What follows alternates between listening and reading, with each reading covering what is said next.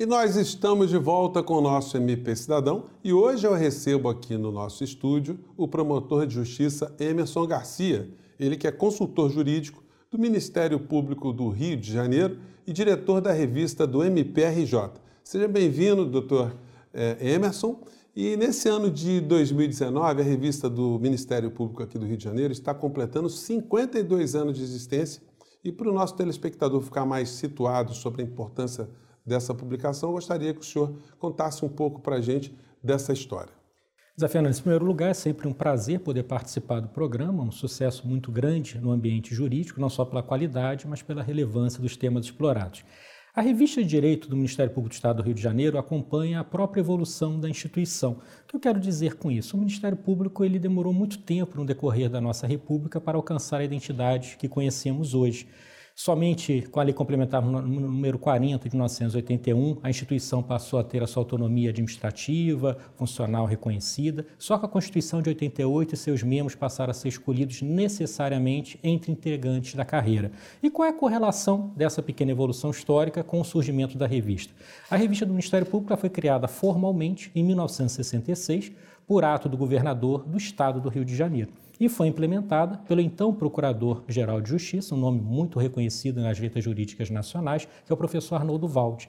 Foi ele que implementou a revista e o primeiro diretor da revista de direito foi Paulo Dourado de Guzmão, um outro nome também de referência no direito nacional, infelizmente falecido já na casa dos 90 anos há pouquíssimo tempo. Então esses dois personagens estão na origem da nossa revista. A nossa revista, como já afirmado, ela completou 52 anos e nesse período de evolução ela teve três séries diferentes. A primeira série foi justamente essa, inaugurada pelo professor Arnoldo Valde, e as outras duas, elas acompanharam algumas décadas depois a evolução da instituição, e quando nós falamos em três séries é pela razão da numeração da revista ter sido reiniciada a cada série.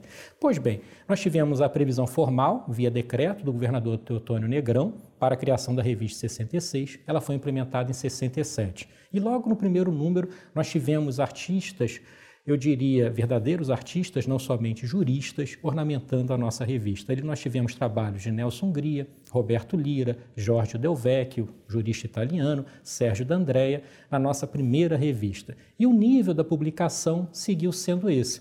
A revista ela tinha uma capinha vermelha que a acompanhou durante dezenas de números, a maior parte da sua história, e durante esse período a sua estrutura básica era a previsão de uma doutrina de grande embasamento teórico, tanto nacional como alienígena. Nós tínhamos pareceres de membros do Ministério Público exarados em processos judiciais e a jurisprudência, o direito vivo. A revista sempre se preocupou em transitar da teoria para a prática, como o direito alcança a realidade e de alguma forma influi em nossas vidas. Então, esse aspecto básico da revista esteve presente desde a sua origem em 1967, em que ela foi efetivamente implementada. Nessa sua primeira fase, que se estendeu até 1974, 75, nós tivemos ali a publicação de 20 números. 20 números da fina flor do direito brasileiro. Nós tivemos, por exemplo, como diretor da revista, nessa primeira fase, o Procurador-Geral de Justiça, ele acumulou a função, Clóvis Paulo da Rocha. Qual a relevância desse nome tratando-se de doutrina do Ministério Público? Foi ele que popularizou a célebre distinção entre a atuação do Ministério Público como órgão agente, quando ele ajuiza a ação, e como órgão interveniente, quando ele intervém numa ação ajuizada por terceiros, que, em razão dos interesses envolvidos, exige a atuação do Ministério Público. Então, nesse período inicial, nós tivemos o início, o germinar da revista. Naquela época, nós estávamos ainda no período pré-fusão entre Guanabara e Rio de Janeiro. Então, esse foi o período da primeira fase, que se desenvolveu de 67 a 75 e teve exatos 20 números na publicação. Uhum. É, e, e, nesse período deve ter sido um período muito complicado, né? Porque a gente estava vivendo ali um período de, meio de exceção. Meio não, era um estado de exceção, né? Estávamos na ditadura, no regime militar. Exatamente. Foi um período muito interessante sob a ótica da, da visão política da nossa nação. Culturalmente, nós tínhamos restrições de circulação da informação. E há um outro aspecto muito interessante ainda em relação a esse primeiro período, que ele ficou claro na revista número 7 da nossa primeira fase. Que, que informação relevante é essa? Quando uma pessoa, um historiador, consulta essa revista número 7, ele vai perceber que ali foi publicada a lista de antiguidade de membros do Ministério Público e de membros da assistência judiciária. Assistência judiciária ela deu origem à Defensoria Pública do Estado do Rio de Janeiro. Mas nesse período era a primeira classe da carreira do Ministério Público. Interessante. É, então o Ministério Público ele exercia a função de assistência judiciária. Então nós temos ali a lista de antiguidades, do número 7 até o número 16. Essa fase, doutor Hermes, nós estamos na segunda fase? Nós estamos em 1981. Já estamos ali penetrando na segunda fase, que se estendeu até 1981, com a publicação dessa lista de antiguidade. O curioso, por exemplo, é que o Procurador-Geral de Justiça, que inaugurou a terceira fase, que nós veremos, Hamilton Carvalho, que se tornou ministro do Superior Tribunal de Justiça, esse Procurador-Geral de Justiça, ele foi defensor público mas como membro do Ministério Público, como a classe inicial da carreira. Então ele atuava na assistência judiciária e a partir daí ele atuava no âmbito do Ministério Público. Então essa situação ela se postergou, se prolongou até 1981, quando a Defensoria adquiriu a sua idoneidade, sua hegemonia aqui institucional e se separou de vez do Ministério Público. Então, essa primeira fase, ela se desenvolveu nesse período. Depois nós tivemos o surgimento de uma segunda fase. Quando surgiu a segunda fase? Com o Decreto-Lei número 11, de 1975, que unificou a Guanabara ao Estado do Rio de Janeiro. Aquele designativo inicial da primeira fase, revista de direito, foi mantido e nós tivemos um novo rol de publicações. Na primeira fase foram publicadas 20 revistas e na segunda fase foram publicadas 32 revistas. Essa segunda fase ela se estende de 1975 a 1995. Nessa segunda fase, nós tivemos várias é, modificações editoriais na revista, sempre com o objetivo de aprimorar a sua publicação e ampliar o leque de informações. Essa segunda fase se encerrou em 95. Em 1995, por iniciativa de Hamilton Carvalho, Procurador-Geral de Justiça, nós tivemos a inauguração da terceira fase. Nessa terceira fase, a direção da revista começou com Sérgio Demoro Hamilton.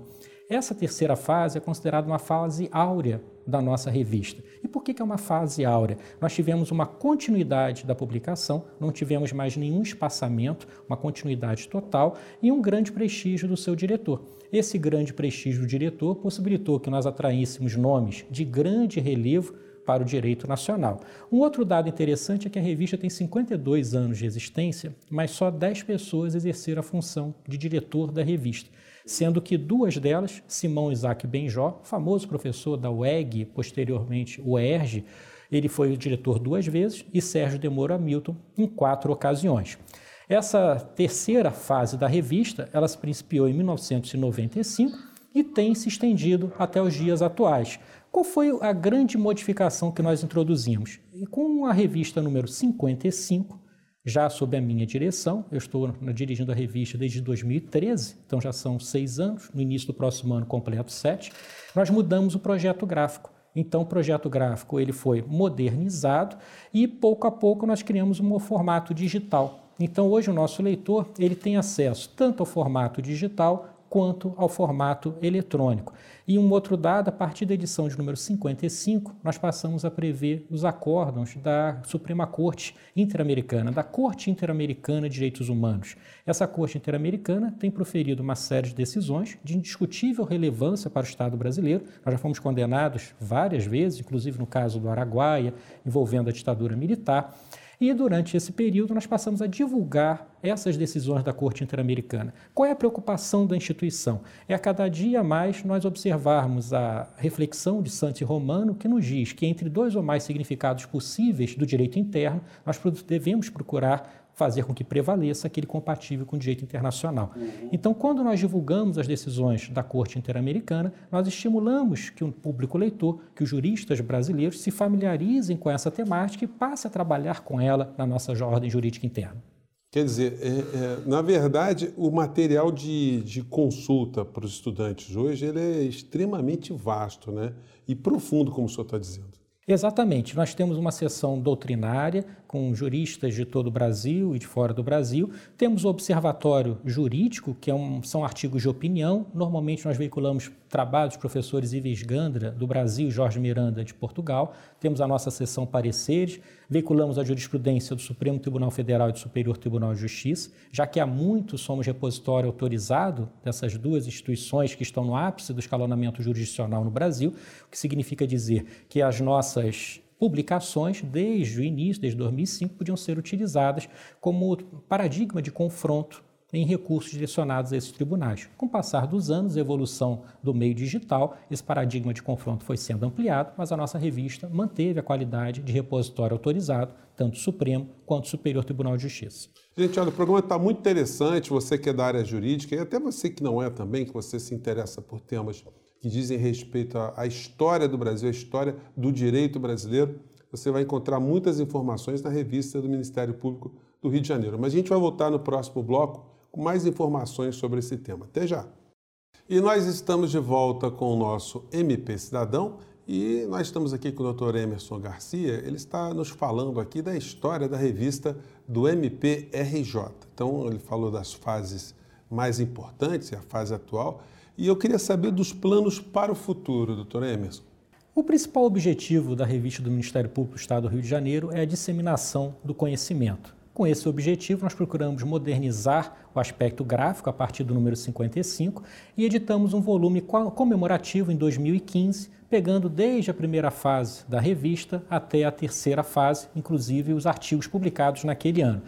Nessa revista comemorativa, nós podemos ver trabalhos de Rubens Requirão no direito comercial, Caio Mário da Silva Pereira no direito civil, Arnoldo, Arnoldo Valadão no âmbito do direito internacional, nós vemos trabalhos de Nelson Hungria, Roberto Lira e tantos outros, e muitos juristas internacionais também. Agora, o nosso principal projeto é digitalizar todo o acervo da revista, a começar do número 1, de 1967, até o centésimo, vigésimo volume, que é o de final de dezembro de 2018. Todos esses volumes serão disponibilizados ao público em geral.